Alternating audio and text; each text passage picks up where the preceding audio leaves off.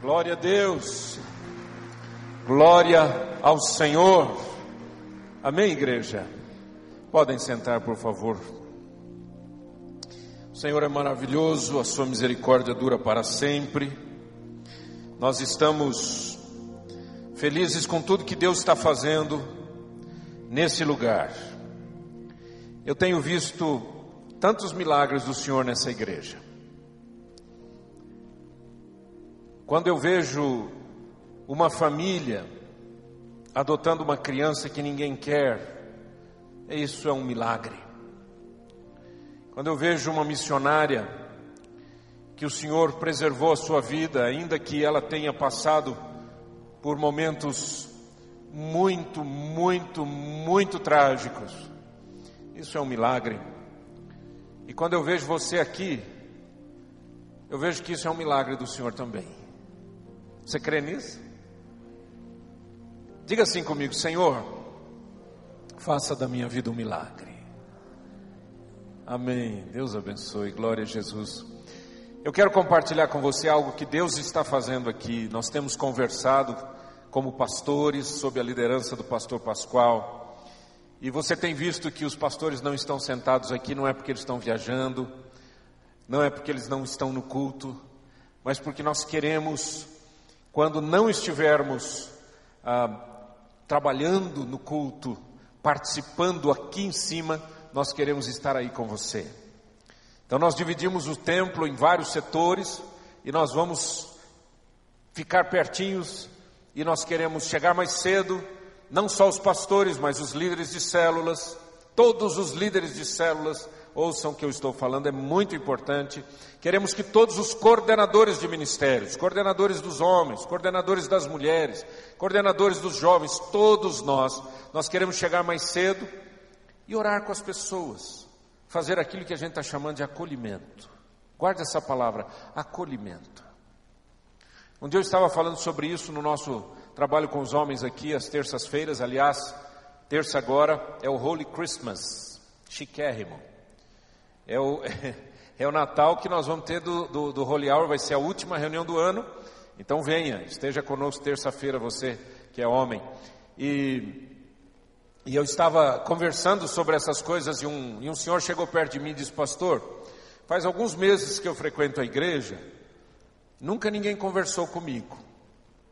E já, fe, já vem fazendo algumas, algumas terças-feiras que eu tenho vindo no Holy Hour e ninguém falou comigo. Então eu estou feliz que o Senhor está falando sobre acolhimento, porque todo mundo que vem precisa ser acolhido. Você concorda com isso? E por que você não faz isso? O que nós queremos, o nosso sonho, nós não estamos criando nenhum ministério, o nosso sonho é ver cada cristão acolhendo as pessoas que estão perto de você no culto. Afinal de contas, você veio assistir um culto ou você veio participar do culto? Eu posso assistir um culto pela internet. Eu participo do culto quando eu estou aqui, quando eu tenho comunhão com os meus amados irmãos. Amém, igreja? Louvado seja o nome do Senhor. Pastor Edson disse algo aqui tão tremendo e com tanta propriedade, mas eu estava sentadinho ali, eu falei, eu preciso, no meu coração tem alguma coisa e eu preciso falar um pouquinho mais sobre o Natal Aleluia.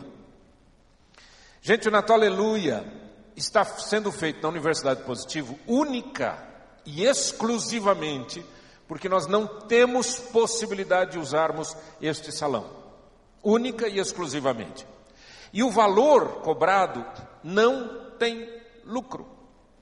É dinheiro que nós vamos pagar as despesas de utilizarmos um salão fora da nossa igreja. Então participe. Dias 23, 25, 26, 27. Eu vou estar lá nesses todos esses dias. Você vai estar em um deles. Leve a sua família. Não é? Se o pessoal vem de fora participar de, de Natal, aí já aproveita, leva todo mundo. Certo? Compre o seu ingresso. Amém, queridos? Pelo menos uns 10 vão. Gostei, gostei da convicção. Quem está vivo aqui, levanta a mão, só para eu saber assim, mais ou menos, assim, isso. Amém, glória a Deus. Participe, vai ser benção. Abra sua Bíblia, por favor. Na epístola de Paulo aos Romanos, capítulo de número 8. Epístola de Paulo aos Romanos, capítulo de número 8. Eu não vou ler o, o, o capítulo todo, mas nós vamos estudar sobre o tema a ação do Espírito Santo e a vida controlada por Ele, a vida dirigida pelo Espírito Santo. E nós vamos ver isso à luz do capítulo 8 de Romanos. Eu quero compartilhar com você o que o Senhor tocou no meu coração para eu trazer para esta noite, em nome de Jesus. E eu quero convidar você, em nome de Jesus, a dizer: Senhor, fala comigo. Amém? Então oremos. Pai, fala conosco. Precisamos do Senhor, precisamos da tua palavra. Precisamos ser alimentados pelas escrituras sagradas. Pai, há tanta gente que simplesmente vive de ah, fantasias na área da fé, mas não conhece a tua palavra. Ajuda-nos a conhecermos as Escrituras Sagradas e assim termos uma vida santa e abençoadora. Pai, em nome de Jesus, nós submetemos a nossa vida a Deus, como diz lá em Tiago 4,7, e resistimos ao diabo em o nome de Jesus Cristo. E abrimos a nossa boca para profetizar neste lugar, dizendo que nós vamos ouvir a voz do Senhor, porque Tu és tremendo. Em nome de Jesus, amém. O livro de Romanos é um dos livros imprescindíveis. Todo livro da Bíblia é imprescindível. Nós temos que ler e estudar a Bíblia toda. Mas o livro de Romanos, a epístola de Paulo aos Romanos, é uma epístola muito importante porque ela traz muita doutrina, muito conhecimento doutrinário. No capítulo 1, por exemplo, nós vemos quando o apóstolo Paulo diz: a ira de Deus se revela contra toda impiedade, contra toda, toda a, a, a arrogância do ser humano, e ali ele vai começando mostrando que o ser humano está absolutamente de costas para Deus. Capítulo 2, ele não exclui os judeus, e ele diz: vocês, judeus, não pensem que porque vocês receberam a palavra do Senhor, e bendito é o nome do Senhor por isso, é um privilégio receber os oráculos de Deus, mas isso não os torna indesculpáveis. No capítulo 3, Paulo diz que não há justo nenhum sequer, todos pecaram e destituídos estão da glória de Deus. E o que resolve essa situação é aquilo que Paulo chama de propiciação pelo sangue de Cristo, ou seja, a ação de Cristo na cruz, a obra de Cristo na cruz, o sangue derramado na cruz, é que vai trazer para nós a possibilidade de termos uma vida nova com, com o Senhor. No capítulo 4, o apóstolo Paulo trabalha a questão de Abraão e diz que Abraão foi justificado pela sua fé, a sua atitude é, foi uma atitude de obediência, ele diz, por causa disso ele foi justificado, pela fé. No capítulo 5, Paulo diz que nós temos paz com Deus quando somos justificados. Quando o Senhor olha para nós e não só nos perdoa os pecados, mas Ele também nos recebe para si. Preste atenção, o perdão diz, você pode ir. A justificação diz, venha e esteja comigo para sempre. Justificados, pois, mediante a fé, temos paz com Deus. Romanos 5:1. E também o apóstolo Paulo vai falar a respeito de Adão, aqueles que estão em Adão, ou seja, todos nós. Ele diz: por um homem entrou o pecado no mundo. Mas ele diz: por um outro homem entrou a vida, a justificação, a salvação. E nós temos uma nova vida em Cristo Jesus. No capítulo 6, Paulo diz: Mas não pense que isso faz você simplesmente livre para pecar. Ele diz: De jeito nenhum. Como é que vamos viver no pecado nós que para ele morremos? No capítulo 7, Paulo fala da luta interior terrível. E ele diz: Com a minha mente eu sei o que é certo, mas na minha carne eu encontro outra lei. É uma lei de morte. O bem que quero não faço o mal que detesto, este pratico. E ele termina dizendo: Miserável homem que sou, quem me livrará do corpo desta morte? Aí ele diz: Mas graças a Deus por Cristo Jesus. E no capítulo 8 ele começa e diz: Agora, pois, já nenhuma condenação há para aqueles que estão em Cristo Jesus.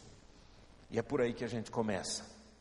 Eu quero dividir essa mensagem em dois blocos. O primeiro bloco é o que o Espírito Santo, de, pelo texto, ele faz na vida de todo aquele que crê. E o segundo bloco é, são os desafios da minha vida para seguir esta dimensão, esta vida com o Espírito Santo.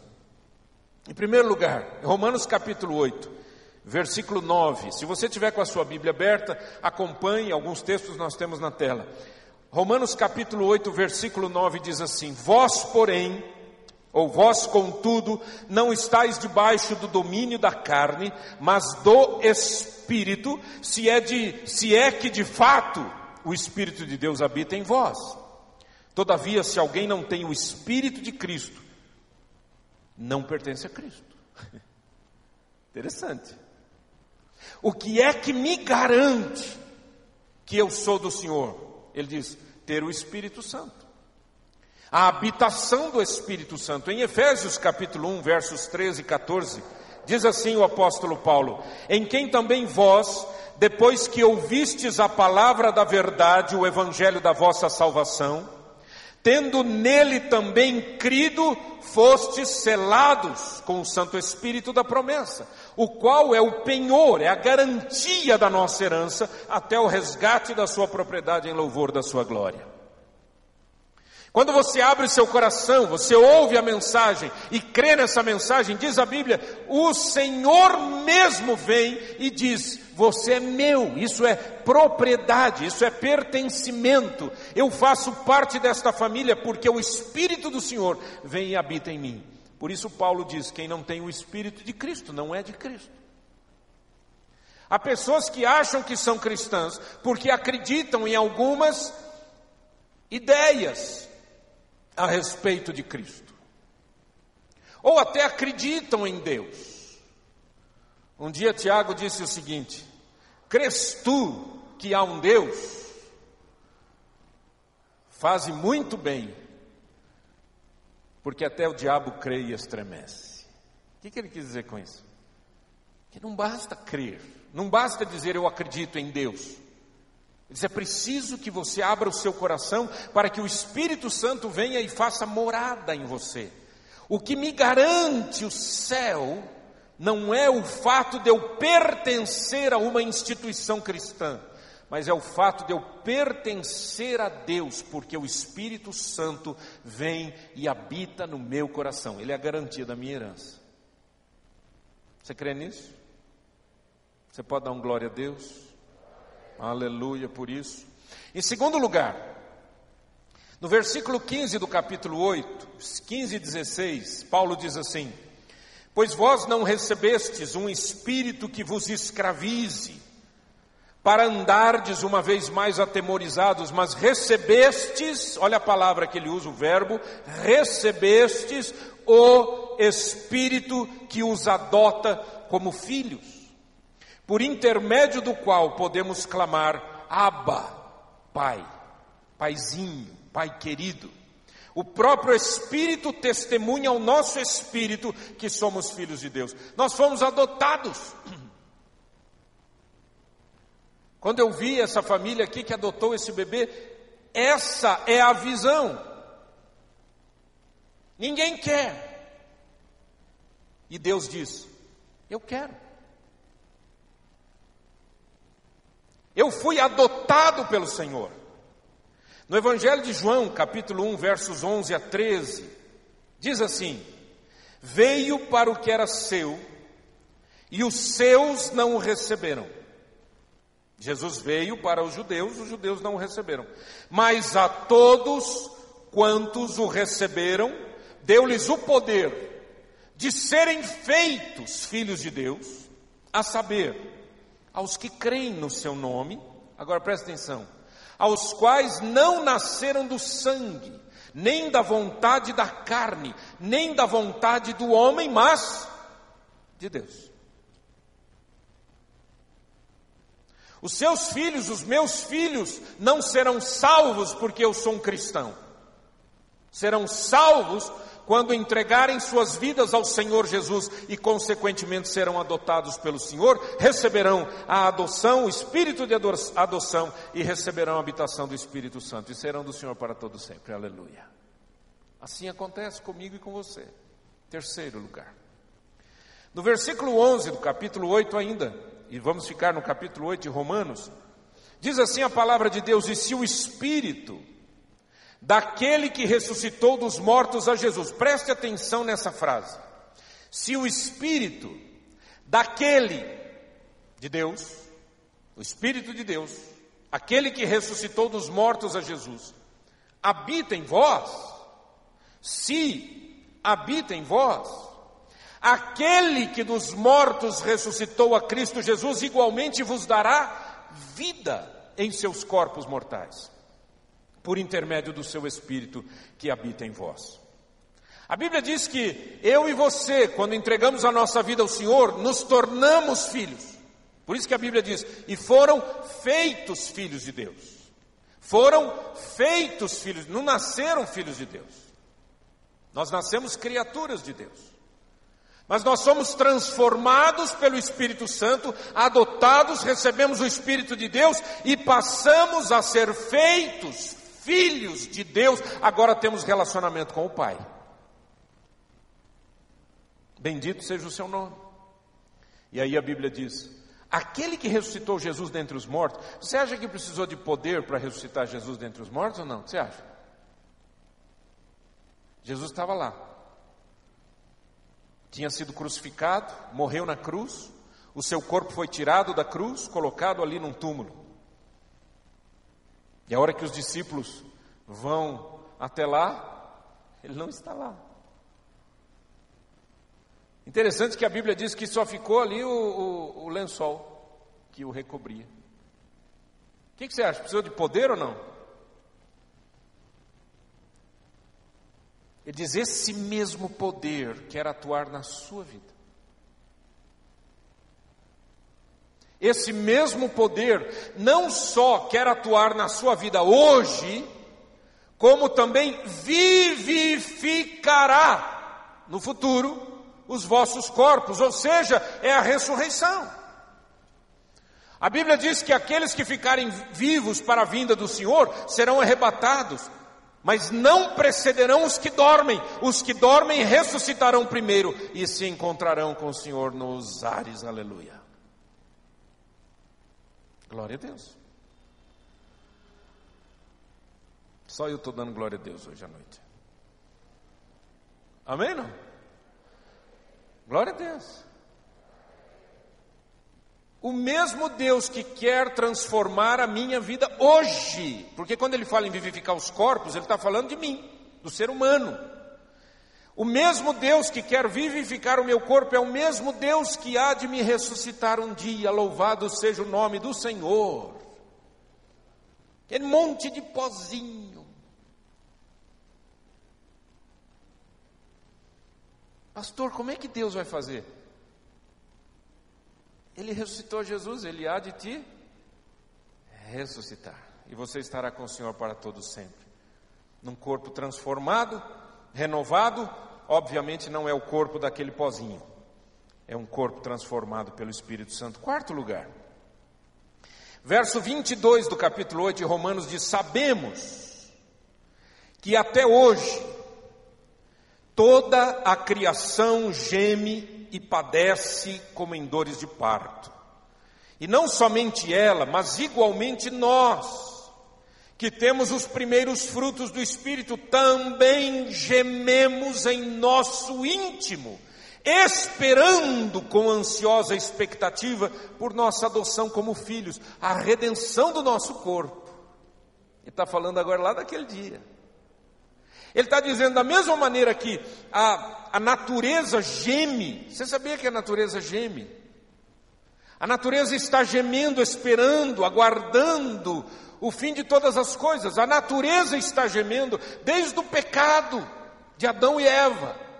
Essa natureza vem sofrendo. E ele diz: Nós também, versículo 24, porque precisamente nessa esperança fomos salvos. Contudo, esperança que se vê não é esperança. Como pode alguém anelar por aquilo que está vendo? Porém, se esperamos por algo que ainda não vemos, que não podemos ver, com paciência o aguardamos. Esperança. Esperança não é o meu desejo. Esperança não é esse tipo de frase que a gente fala, ah, eu espero que dê tudo certo para você. Isso não é esperança. Isso é um desejo. Esperança é a convicção de que aquilo que o Senhor prometeu, Ele vai cumprir. Eu sei que já existe, eu só aguardo. E a Bíblia diz: tenha paciência, aguarde com paciência, espere com paciência. Em nome de Jesus, espere com paciência. Segundo bloco da nossa meditação, qual é a nossa resposta diante de toda essa maravilha, desse Deus que vem e habita em nós? Em primeiro lugar, nenhuma condenação há e podemos ser livres no Espírito. Veja o que diz o primeiro verso do capítulo 8: Portanto, agora não há nenhuma condenação para os que estão em Cristo Jesus, porque a lei do Espírito da vida, ele não está falando aquela lei do Antigo Testamento, ele não está falando da lei mosaica. Ele está dizendo, a lei do Espírito da vida em Cristo Jesus te livrou da lei do pecado e da morte, porque o qual é qual é a função da lei? A função da lei é dizer, isto está errado. Como a Bíblia diz que ninguém consegue obedecer a lei, a todos os, a, a todos os pontos da lei, então a lei me leva para a morte. Porque a lei que diz não matarás, quando eu mato, eu morro. A lei que diz não furtarás, quando eu furto, eu morro. Ele está dizendo, há uma lei que transcende esta lei do pecado e da morte, chamado Espírito da vida. Essa é a lei do Espírito da vida. E aí diz o versículo 3: Porquanto aquilo que a lei fora incapaz de realizar, por estar enfraquecida pela natureza pecaminosa, ninguém consegue obedecer todos os pontos da lei. Deus o fez. Deus o fez. Enviando o seu próprio filho, à semelhança do ser humano pecador, como oferta pelo pecado.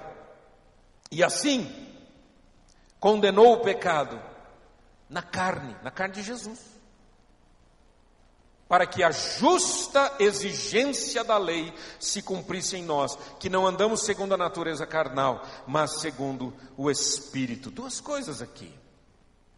Primeiro é que quando eu entrego a minha vida para Cristo e vivo para Ele, eu recebi essa verdade por causa da obra de Cristo na cruz. Ou seja, Ninguém jamais conseguiria cumprir a lei. Cristo a cumpriu perfeitamente. Pegou a minha dor, o meu pecado e levou, encravou na cruz. Ele me comprou, ele me resgatou do império das trevas e me levou para o reino do Filho do seu amor, em quem temos a redenção no seu sangue. Vivemos uma nova vida, não simplesmente porque, ai que interessante, eu comecei a frequentar essa igreja e coisas interessantes aconteceram. Não é isso. Eventualmente nós podemos ter pessoas que frequentam a igreja aqui há muitos anos e nunca jamais receberam o Espírito Santo e não são do Senhor. Apenas acreditam na cabeça. Paulo diz: olha, preste atenção. Você não conseguirá salvação pela sua força. Não é auto-justificação, auto-salvação. Alguém precisava fazer isso e precisou fazer isso e fez. Deus o fez, enviando o seu filho, que assumindo na sua carne o meu pecado, me deu a possibilidade de ficar livre, não estar mais debaixo de condenação. Louvado seja o nome do Senhor. Segundo, Romanos 8,5 diz assim: Os que vivem segundo a carne, preste atenção, isso pega pesado. Aperta os cintos, segure na cadeira Porque o que a Bíblia está dizendo pra, é para mim e para você. Veja bem, os que vivem segundo a carne têm a mente voltada para as vontades da natureza carnal. Entretanto, os que vivem de acordo com o Espírito têm a mente orientada para satisfazer o que o Espírito deseja. Aqui pega duro. Por que, que pega duro? Porque há pessoas que se dizem cristãs, e eu não estou dizendo que elas não amam a Deus, eu não estou dizendo que elas não acreditam em Deus, eu estou dizendo que está faltando algo. Porque a inclinação da sua mente ainda é carnal, a inclinação da sua mente ainda é totalmente voltada para os desejos da carne, do pecado. Vocês nunca, nunca ficaram sabendo casos de pessoas, você diz assim, nossa, rapaz, eu estou até tonto, o que, que foi? Fiquei sabendo que aquele homem lá que andava, nossa, ele era líder na minha igreja, quantos anos? Eu me lembro que eu era muito jovem e ouvi uma história assim. Aquele homem era membro, era, era líder da igreja, foi líder disso, foi líder daquilo, desde a sua mocidade, agora velhinho já, cabelo branco. descobriram que ele tinha duas famílias. E o homem lá na igreja, líder da igreja, vamos cuidar das coisas de Deus, vamos falar das coisas de Deus, vamos para as reuniões, vamos para as reuniões. Ele ia lá e conversava e comentava e dava os seus palpites e aquela coisa toda, todo mundo respeitava imensamente. Vida dupla.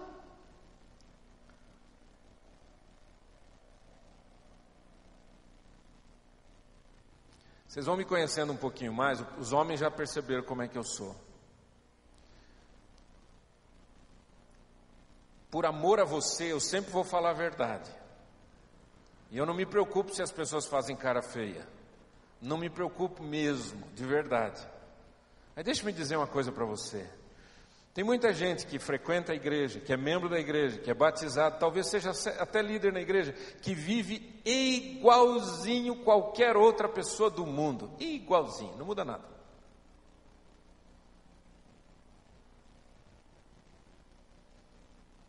Paulo diz que essa inclinação, ela destrói, ela mata. Em outro lugar, a Bíblia diz que a amizade do mundo é inimizade de Deus. Se você quer ser amigo do mundo, você vai ser inimigo de Deus. Presta atenção nisso. Se você quer viver como o mundo vive, você vai estar dizendo para Deus: Senhor, eu não te quero como meu amigo. E é isso que Paulo está dizendo aqui. O que Paulo está dizendo aqui é o seguinte: os que vivem segundo a carne, os que vivem com a mente voltada para as vontades, da, as vontades dos desejos do ser humano, ele diz: esses morrem, esses acabam destruindo a sua vida, mas é preciso que eu e você tenhamos a mente orientada para satisfazer o que o Espírito Santo deseja.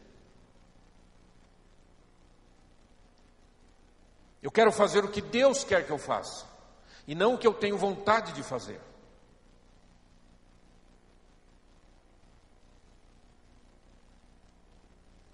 Em Colossenses, no capítulo 3, o apóstolo Paulo diz: Portanto, preste atenção nessas frases. Se fostes ressuscitados juntamente com Cristo, buscai as coisas lá do alto, onde Cristo vive, assentado à direita de Deus. Pensai nas coisas lá do alto não nas que são aqui da terra. Porque morrestes e a vossa vida está oculta juntamente com Cristo em Deus. Quando Cristo, que é a nossa vida, se manifestar, então vós também sereis manifestados com Ele em glória. Bendito é o nome do Senhor. Você ama Jesus? Sim ou não? Faz um sinalzinho para eu saber que você está vivo, acordado, vai. Você ama Jesus? Você ama Jesus? Amém. Se você ama o Senhor, pensa nas coisas do Senhor. Gaste tempo da sua mente com as coisas do Senhor. Gaste tempo do seu coração com as coisas do Senhor. Porque as coisas deste mundo vão passar, você concorda? Não é isso que a Bíblia diz? Porque esse mundo passa e os seus desejos, as suas concupiscências, seus desejos, tudo passa.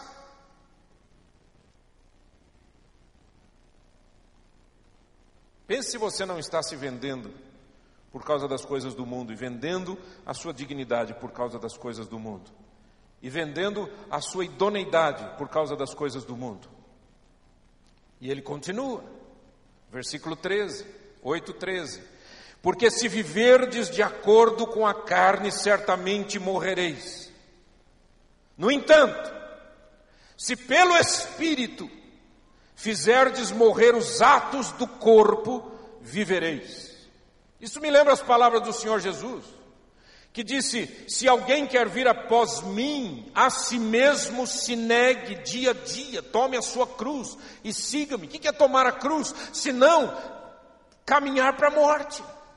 Diz, eu não tenho reputação alguma neste mundo e não me interessa a reputação deste mundo, o que me interessa é agradar ao meu Deus. O que me interessa é mortificar, é matar, é destruir as obras da carne. Você se lembra das obras da carne em Gálatas capítulo 5. Em quarto lugar, no versículo 14, Paulo diz, 8,14 de Romanos: Porquanto todos os que são guiados pelo Espírito de Deus são filhos de Deus. Em outras palavras, se você é filho de Deus, você vai ser guiado pelo Espírito Santo.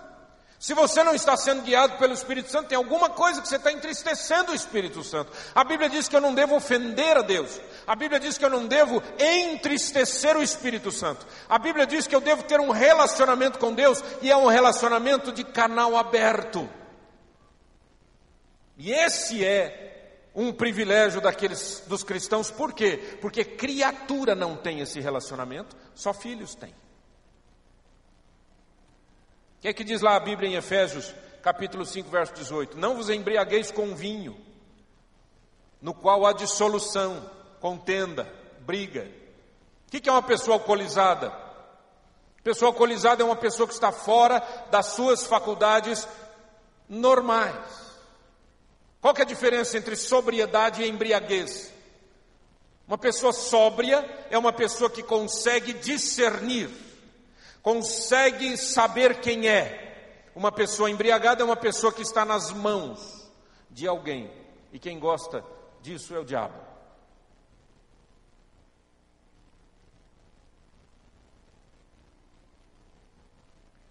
Há muito cristão que se embriaga. E não venha me dar desculpas, não venha me arrumar versículo para você beber. Deixa eu te dizer uma coisa: a Bíblia fala, eu estou falando de embriaguez. Embriaguez é algo que destrói. Se eu não tivesse um versículo da Bíblia para falar para vocês, eu ia dizer que socialmente, humanamente falando, fisicamente falando, a embriaguez está destruindo a nação. Um dia eu estava falando sobre isso, um amigo meu falou assim: Ô pastor, você pegou duro agora em quem bebe, hein? E ele gosta de beber um pouquinho. Eu olhei para ele e falei assim: Eu sou seu amigo, é por isso que eu falo a verdade. Eu não tenho medo de perder o meu amigo, porque ele sabe que eu amo.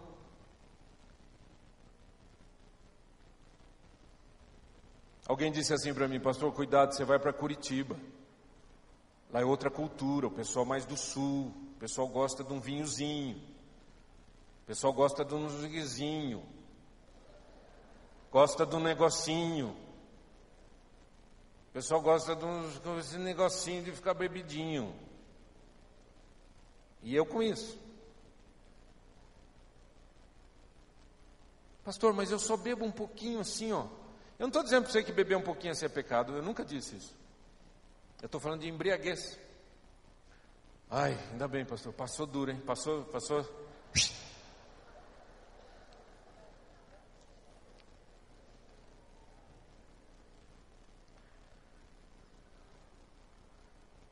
Agora eu posso te falar uma coisa? Só sabe quem está embriagado, quem está sóbrio.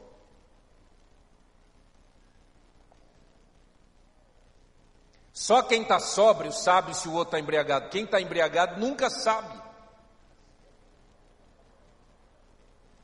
Porque está embriagado. Certo ou não?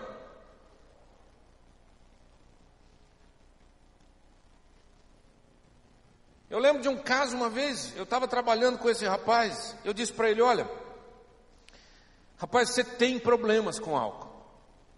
A única maneira que eu conheço de uma pessoa que tem uma inclinação para o álcool, a única é a abstinência. Eu não conheço outra solução, tem que ser abstêmio, não pode beber. Não, pastor, é verdade. Aí chamou a gente para um churrasco. Aí eu olhei assim, a primeira coisa que eu olhei era o que que tinha, né? Eu estava trabalhando com ele, aí eu bati o olho assim e falei, muito bem, só tem refrigerante, água e a carne, beleza. Ele falou, pode deixar, pastor, estamos aí, beleza. E ele ficou lá na, na churrasqueira. Tinha um copinho lá do lado e ele bebendo e tal.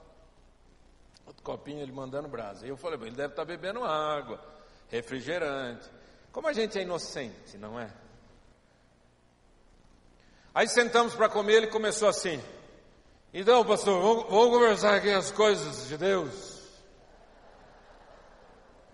Eu não sei por que todo bêbado quer falar de Deus. É desespero. É desespero de causa. Vamos conversar. O que, que o, senhor, o senhor acha? Eu falei, eu acho que você está bêbado. E você não deveria ter feito isso e não foi o que nós combinamos. Falei na frente de todo mundo. Ele se levantou bravo. Vamos embora daqui, eu não quero mais almoçar com ninguém. Falei, o problema é seu. Eu estou bem, você não está. Pastor, você não devia ter feito isso. Talvez não. Talvez eu tenha sido um pouco radical demais. Mas é que eu tava, ele tinha pedido minha ajuda. E ele estava escondendo, fazendo as coisas. É por isso que o alcoólatra, o alcoólico, ele simplesmente não sabe quando ele entra num período de desespero assim. Só quem está sóbrio percebe.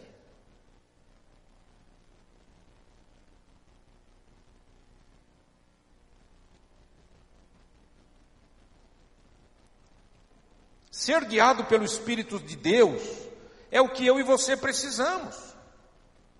Em Gálatas 5,16 digo, disse: Digo, porém, andai no espírito e jamais satisfareis as concupiscências, os desejos da carne, jamais. Porque a carne milita contra o espírito, o espírito contra a carne, porque são opostos entre si. Para que não façais o que porventura seja do vosso querer. Por isso que Paulo diz: Não vos embriagueis com vinho no qual há dissolução, vírgula, mas enchei-vos do Espírito Santo, falando entre vós com salmos, entoando e salmodiando de coração ao Senhor, com hinos e cânticos espirituais, sujeitando-vos uns aos outros no temor de Cristo. Quem é que consegue fazer isso? Quem está cheio do Espírito Santo. E por que ele fala de bebida e depois fala do Espírito Santo? Porque ele quer que você e eu e cada um de nós, e porque o Espírito Santo quer fazer isso na nossa vida, ele quer que nós fiquemos embriagados do Espírito. No dia de Pentecostes não foi essa a, a, a acusação? Esses homens estão bêbados. Imagina, nove horas da manhã, está tudo bêbado, olha que coisa horrorosa. Pedro se levantou e disse: Olha aqui, ninguém aqui está bêbado. Isso aqui que vocês estão vendo, estão tendo o privilégio de ver, isso aqui estava determinado nas Escrituras Sagradas, que o Senhor haveria de derramar do seu Espírito sobre toda a carne. Isso que vocês estão vendo aqui pode acontecer com vocês se convertam, se arrependam, se entreguem, abandonem as obras da carne, recebam a obra do Espírito, ou o fruto do Espírito no coração. E em quinto e último lugar, 8,26 de Romanos. Do mesmo modo, o Espírito nos auxilia em nossa fraqueza, porque não sabemos como orar. Talvez você esteja ouvindo essa mensagem dizendo, pastor, eu queria tanto isso que o senhor está falando, na verdade, é um sonho da minha vida, mas eu queria tanto, eu não sei orar. Pastor, o que, que eu faço? E eu vou ler para você. Do mesmo modo, o Espírito, o Espírito Santo, nos auxilia em nossa fraqueza, porque não sabemos como orar. No entanto, o próprio Espírito intercede por nós, com gemidos impossíveis de serem expressos por meio de palavras. E aquele que sonda os corações conhece perfeitamente qual é a intenção do Espírito, porquanto o Espírito suplica pelos santos em conformidade com a vontade de Deus. Bendito é o nome do Senhor. Diga comigo em voz alta: o Espírito Santo me ama e ora por mim. Com palavras inexprimíveis ou gemidos inexprimíveis, palavras que não dá para a gente expressar. O Espírito Santo sabe que você precisa e ele leva para o Pai. E ele diz: Ah, está aqui, ó, meu filho, minha filha, tem essa necessidade. E o Pai que entende essa linguagem do Espírito e sabe que o Espírito está orando em conformidade com a vontade do Pai, ele atende. Por que, que você diz que está sozinho? Por que, que você diz, ah, pastor, eu queria que isso acontecesse comigo, mas não dá, pastor, sabe como é que é? Ninguém aqui na igreja me ajuda. Querido, você precisa do Espírito Santo abençoando a sua vida. Você precisa ter intimidade com o Espírito Santo. Você viu que a gente leu só um capítulo? Um capítulo do, de Romanos, quantas vezes Paulo fala sobre o Espírito Santo? Foi pelo Espírito Santo que Jesus foi concebido. Foi pelo Espírito Santo que ele foi batizado. Foi pelo Espírito Santo que ele foi para o deserto. Foi pelo poder do Espírito Santo que ele voltou do deserto. E cheio do Espírito Santo iniciou o seu ministério. Foi na dimensão do poder do Espírito Santo que tudo isso aconteceu. Que Jesus foi até a morte, morte de cruz. Ele foi ressuscitado pelo poder do Espírito Santo, quando Deus disse: chega de morte. E você acha que o Espírito Santo é o quê? Um choque, uma força, uma energia? O Espírito Santo é Deus. Ele quer dirigir a sua vida. Você quer ser dirigido por Ele? Em nome de Jesus? Que tal se a gente orar agora em nome de Jesus? A minha oração é que a minha vida seja dirigida pelo Espírito Santo. A minha oração é que dia após dia o Espírito do Senhor me ajude a enfrentar todas as lutas do dia a dia, tendo a minha mente pensando nas coisas que são do alto, olhando para o Senhor, autor e consumador da minha fé, e caminhando em fé. Eu não sei como é que você entrou aqui hoje à noite, mas eu quero orar por você em nome de Jesus. E eu quero clamar a Deus junto com você. E as pessoas que te amam, que estão ao seu redor, querem orar por você. Pastores, líderes, obreiros, missionários, líderes de células, nós todos queremos orar por nós e pelos nossos queridos que estão ao nosso redor. Deus te trouxe aqui hoje à noite para algo muito lindo. Tem um encontro com o Espírito Santo. O que, que você acha disso?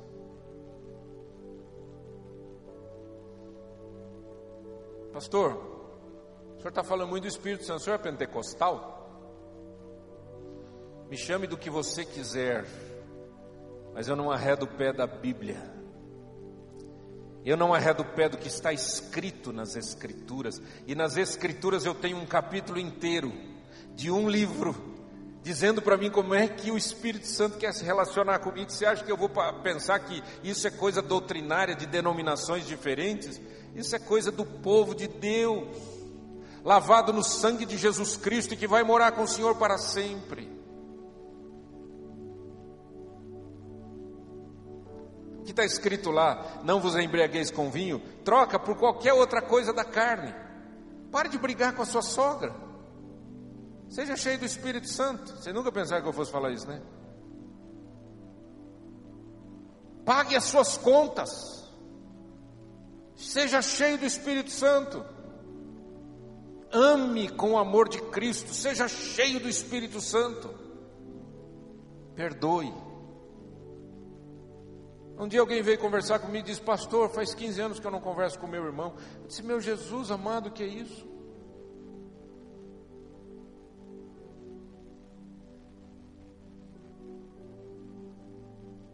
Seja cheio do Espírito Santo, deixa o Espírito de Deus agir na sua vida, filho.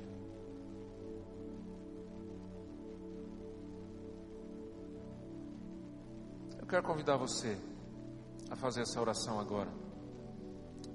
E se você precisa e quer viver na dimensão do poder do Espírito, na plenitude do Espírito, fique em pé, em nome de Jesus, vamos orar. Diga para Deus, Senhor, eu, eu não posso viver sozinho. Imagina como é que eu vou viver sozinho. Eu não sei nem orar, nem orar, mas eu sei que eu posso contar com a intercessão do Espírito Santo na minha vida. Santo, Santo, Santo, Santo é o Senhor. Feche os teus olhos, por favor. Sabe, a Bíblia diz que é obra do Espírito Santo nos convencer do pecado. É obra do Espírito Santo dizer para a gente quando a gente está certo, quando a gente está errado. O que é que o Espírito Santo está dizendo para você agora? Hoje pela manhã nós ouvimos um testemunho tão forte. E tudo que eu pude dizer no fim do culto foi: qual é o sentido na vida de tanta gente que tem jogado fora a sua própria vida?